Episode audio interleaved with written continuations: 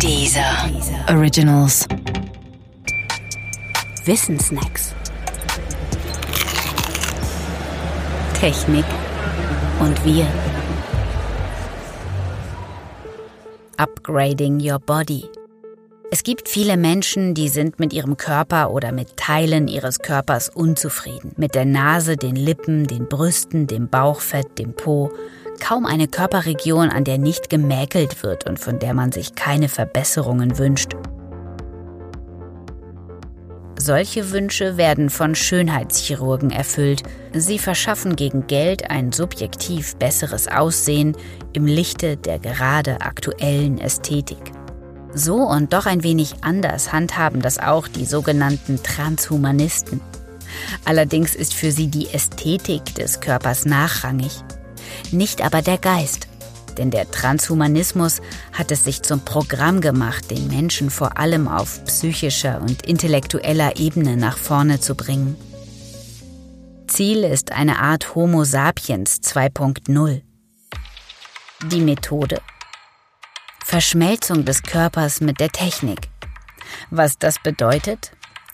Also grob gesprochen den Einsatz der neuesten Technik im Bereich der Biotechnologie, also zum Beispiel der Einbau von hochintegrierten Chips beispielsweise zur Near Field Communication unter die Haut.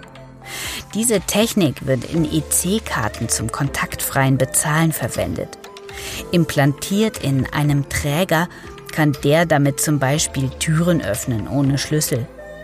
Und natürlich ist dann noch der Traum von einer Gehirn-Computer-Schnittstelle, um den eigenen Intellekt zu pushen oder das Gehirn in digitaler Form auf eine Maschine zu bringen, damit es nach dem eigenen Tod noch irgendwie da ist. Natürlich sind viele der technischen Neuerungen noch Zukunftsmusik. Das hindert Transhumanisten aber nicht daran, dem Traum vom technisch besseren Menschen nachzuhängen. Nicht ganz zu Unrecht berufen sie sich auf die Renaissance und die Aufklärung als Vorläufer.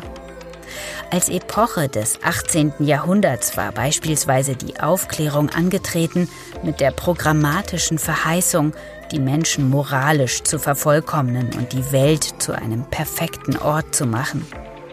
Die Mittel dazu sah die Aufklärung allerdings nicht in der Technik, sondern in der Vernunft ganz allein.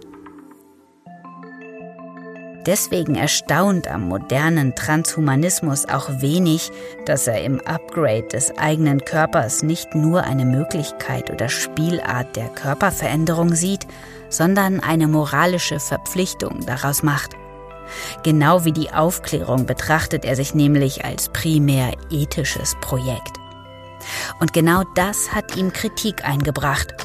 Die meisten Konsequenzen dieser Richtung seien noch nicht richtig durchdacht, heißt es, und überhaupt ist ein Mensch im Lichte der behaupteten moralischen Verpflichtung zum technischen Upgrade eine unmoralische Person, wenn sie sich weigert, einen Chip unter ihre Haut implantieren zu lassen? Doch wie auch immer die Antwort darauf auch ausfallen mag, sieht man einmal von allen vordergründigen oder ideologischen Argumenten ab, so hat auch der Transhumanismus keine richtige Antwort auf die einfache Frage, warum eigentlich sind wir so unzufrieden mit unserer körperlichen und geistigen Grundausstattung?